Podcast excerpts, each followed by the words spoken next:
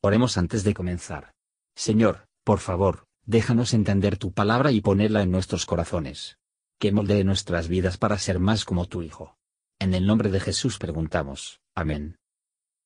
Capítulo 13 Y aquel día, saliendo Jesús de casa, se sentó junto a la mar. Y se allegaron a él muchas gentes, y entrándose él en el barco, se sentó y toda la gente estaba a la ribera y les habló muchas cosas por parábolas, diciendo, He aquí el que sembraba salió a sembrar. Y sembrando, parte de la simiente cayó junto al camino, y vinieron las aves y la comieron. Y parte cayó en pedregales, donde no tenía mucha tierra, y nació luego porque no tenía profundidad de tierra. Mas en saliendo el sol, se quemó, y secóse porque no tenía raíz. Y parte cayó en espinas, y las espinas crecieron y la ahogaron. Y parte cayó en buena tierra, y dio fruto cual a ciento, cual a sesenta, y cual a treinta. Quien tiene oídos para oír, oiga. Entonces, llegándose los discípulos, le dijeron, ¿Por qué les hablas por parábolas? Y él respondiendo les dijo, Porque a vosotros es concedido saber los misterios del reino de los cielos, mas a ellos no es concedido porque a cualquiera que tiene se le dará y tendrá más, pero al que no tiene, aun lo que tiene le será quitado. Por eso les hablo por parábolas, porque viendo no ven, y oyendo no oyen ni entienden. De manera que se cumple en ellos la profecía de Isaías, que dice, De oído oiréis, y no entenderéis, y viendo veréis y no miraréis. Porque el corazón de este pueblo está engrosado, y de los oídos oyen pesadamente, y de sus ojos guiñan, para que no vean de los ojos, y oigan de los oídos, y del corazón entiendan y se conviertan, y yo los sane. Mas bienaventurados vuestros ojos porque ven, y vuestros oídos porque oyen.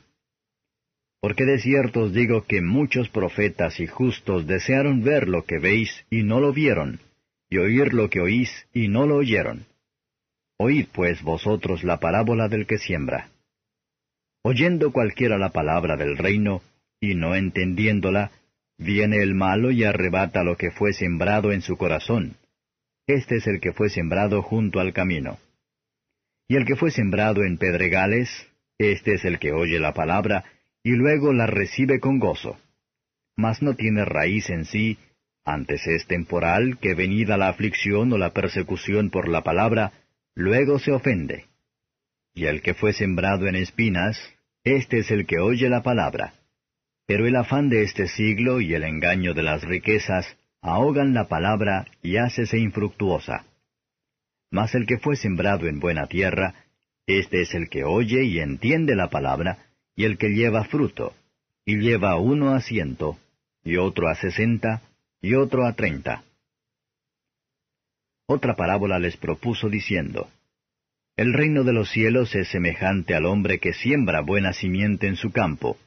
Mas durmiendo los hombres, vino su enemigo y sembró cizaña entre el trigo y se fue. Y como la hierba salió e hizo fruto, entonces apareció también la cizaña. Y llegándose los siervos del padre de la familia le dijeron, Señor, ¿no sembraste buena simiente en tu campo? ¿De dónde, pues, tiene cizaña? Y él les dijo, Un hombre enemigo ha hecho esto. Y los siervos le dijeron, ¿Quieres, pues, que vayamos y la cojamos? Y él dijo, No, porque cogiendo la cizaña, no arranquéis también con ella el trigo.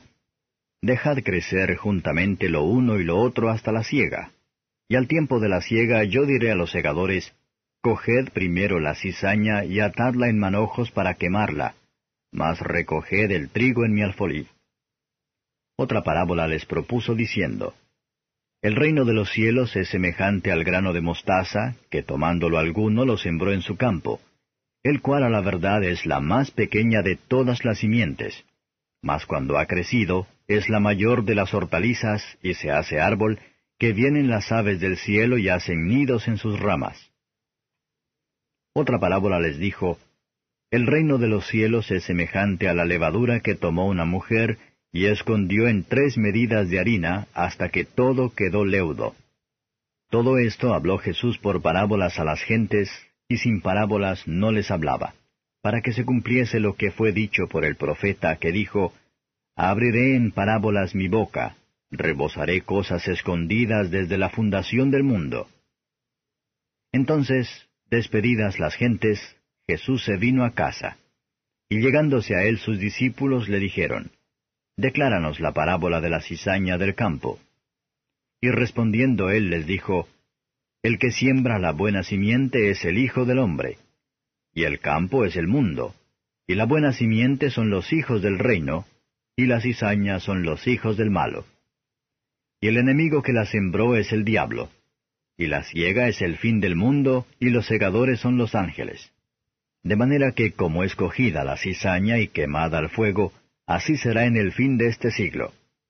Enviará el Hijo del Hombre sus ángeles, y cogerán de su reino todos los escándalos, y los que hacen iniquidad, y los echarán en el horno de fuego. Allí será el lloro y el crujir de dientes. Entonces los justos resplandecerán como el sol en el reino de su Padre. El que tiene oídos para oír, oiga. Además, el reino de los cielos es semejante al tesoro escondido en el campo, el cual hallado, el hombre lo encubre, y de gozo de ello va y vende todo lo que tiene, y compra aquel campo. También el reino de los cielos es semejante al hombre tratante, que busca buenas perlas, que hallando una preciosa perla, fue y vendió todo lo que tenía y la compró. Asimismo el reino de los cielos es semejante a la red, que echada en la mar coge de todas suertes de peces, la cual, estando llena, la sacaron a la orilla y sentados cogieron lo bueno en vasos y lo malo echaron fuera. Así será al fin del siglo. Saldrán los ángeles y apartarán a los malos de entre los justos y los echarán en el horno del fuego. Allí será el lloro y el crujir de dientes. Díceles Jesús, ¿habéis entendido todas estas cosas? Ellos responden, Sí, Señor. Y él les dijo, por eso todo escriba docto en el reino de los cielos es semejante a un padre de familia, que saca de su tesoro cosas nuevas y cosas viejas. Y aconteció que acabando Jesús estas parábolas, pasó de allí. Y venido a su tierra les enseñaba en la sinagoga de ellos, de tal manera que ellos estaban atónitos y decían, ¿De dónde tiene éste esta sabiduría y estas maravillas? ¿No es este el hijo del carpintero? ¿No se llama su madre María y sus hermanos Jacobo y José y Simón y Judas? ¿Y no están todas sus hermanas con nosotros?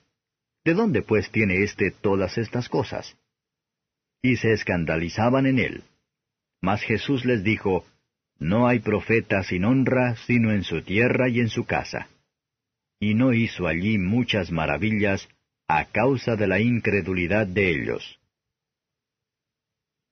Comentario de Matthew Henry Mateo capítulo 13, versos 1 a 23. Jesús entró en una barca para que él sea el menos presionado, y ser el mejor oído por la gente. Por esto Él nos enseña en las circunstancias externas de la adoración no codiciar lo que es majestuoso, pero para hacerlo mejor de la comodidad a Dios en sus asigna providencia para nosotros. Cristo enseñó en parábolas. De esta manera las cosas de Dios se hicieron más simple y fácil de quienes están dispuestos a ser enseñados y al mismo tiempo más difícil y oscuro a los que estaban voluntariamente ignorantes. La parábola del sembrador es clara. La semilla sembrada es la palabra de Dios. El sembrador es el Señor nuestro Jesucristo, por sí mismo o por sus ministros. Predicando a una multitud está sembrando el maíz, no sabemos dónde se iluminará. Una especie de planta, aunque tomamos alguna vez tanto trabajo con él, trae ningún fruto a propósito, mientras que la buena tierra trae producido mucho. Lo mismo sucede con los corazones de los hombres, cuyos personajes son diferentes aquí descrito por cuatro tipos de suelo. Oyentes insignificantes descuidados, son una presa fácil para Satanás, quien, como él es el gran asesino de las almas, por lo que es el gran ladrón de sermones, y nos aseguraremos de que nos roban de la palabra, si no nos hacemos cargo de mantenerlo. Los hipócritas, como el terreno pedregoso, consiguen a menudo el inicio de los verdaderos cristianos en los shows de profesión. Muchos están contentos de escuchar un buen sermón, que no se benefician de ella. Se les dice de la salvación gratuita, de los privilegios de los creyentes, y la felicidad del cielo, y, sin ningún cambio en el corazón, sin ninguna convicción permanente de su propia depravación, su necesidad de un Salvador, o la excelencia de la santidad, pronto profesan una seguridad injustificada. Pero cuando un poco de ensayo pesada los amenaza, o alguna ventaja pecaminosa podrá emplearse, se dan por vencidos o disfrazan su profesión. O diríjase a algún sistema más fácil. Preocupaciones mundanas están bien coordinado, en comparación con las espinas, porque ellos entraron con el pecado, y son fruto de la maldición, que son buenas en su lugar para parar una brecha, pero un hombre debe estar bien armado que tiene mucho que ver con ellos, que están enredando, del disgusto, arañazos, y su fin es el ser quemada. Hebreos 6 verso 8. Preocupaciones mundanas son grandes inderances a nuestro aprovechamiento por la palabra de Dios. El engaño de las riquezas hace el mal, no se puede decir que nos engañan a menos que pongamos nuestra confianza en ellos, entonces ellos ahogan la buena semilla. Lo que distinguía a la buena tierra era fruto. Por esto los cristianos verdaderos se distinguen de los hipócritas. Cristo no dice que esta buena tierra no tiene piedras en el mismo, o sin espinas, pero ninguno que pudiera obstaculizar su fecundidad.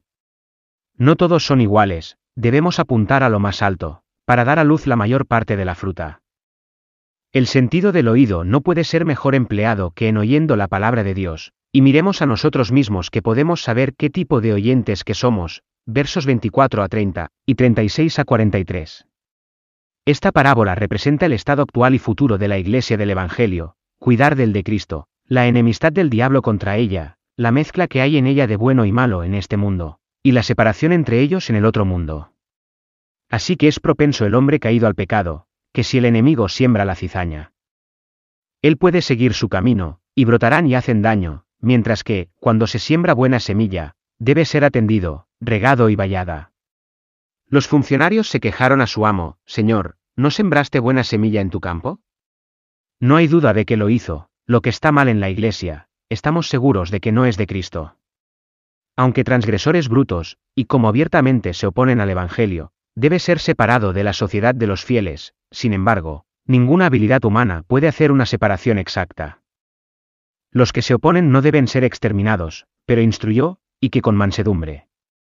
Y aunque el bien y el mal están juntos en este mundo, y sin embargo en el gran día en que se separaron, a continuación, los justos y los impíos serán conocidos claramente, aquí a veces es difícil distinguir entre ellos. Veamos, a sabiendas de los terrores del Señor, no lo hacen iniquidad. En la muerte, los creyentes deben brillar para ellos mismos, en el gran día deberán brillar delante de todo el mundo. Ellos brillarán por la reflexión, con luz prestada de la fuente de la luz. Su santificación se perfecciona, y su justificación publicada. Que nos encontramos de ese número feliz, versos 31 a 35. El ámbito de aplicación de la parábola de la semilla sembrada, es mostrar que los principios del Evangelio serían pequeños, pero su postrer estado será muy grande. De esta manera la obra de la gracia en el corazón, el reino de Dios dentro de nosotros, se llevaría adelante en el alma donde la gracia es verdaderamente. Crecerá realmente, aunque tal vez en un principio no debe hacer el discernimiento, será por fin llegar a una gran fuerza y utilidad. La predicación del Evangelio funciona como la levadura en los corazones de quienes lo reciben. La levadura trabaja sin duda, también lo hace la palabra, sin embargo, poco a poco. Trabaja en silencio y sin ser visto, el Señor, Marcos 4 verso 26 a 29, pero es fuertemente, sin ruido, por lo que es el camino del Espíritu, pero sin falta. Así fue en el mundo.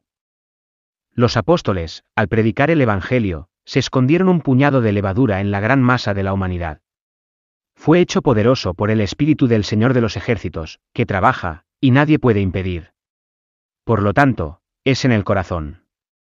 Cuando el Evangelio entra en el alma, funciona un cambio profundo, se propaga a sí mismo en todos los poderes y facultades del alma, y altera la propiedad, incluso de los miembros del cuerpo. Romanos 6 verso 13.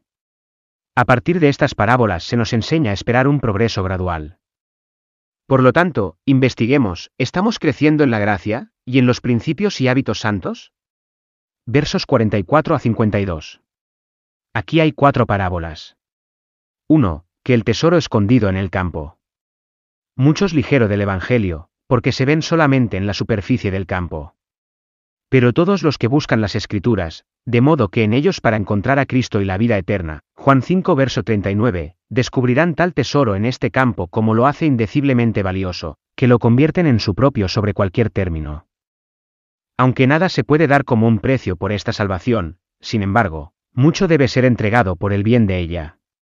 2. Todos los hijos de los hombres están ocupados, uno sería rico, otro sería honorable, otro se puede aprender, pero la mayoría son engañados, y tomar con falsificaciones de perlas. Jesucristo es una perla de gran precio, en tenerlo, tenemos suficiente para hacernos felices aquí y para siempre. Un hombre puede comprar oro demasiado caro, pero no esta perla de gran precio.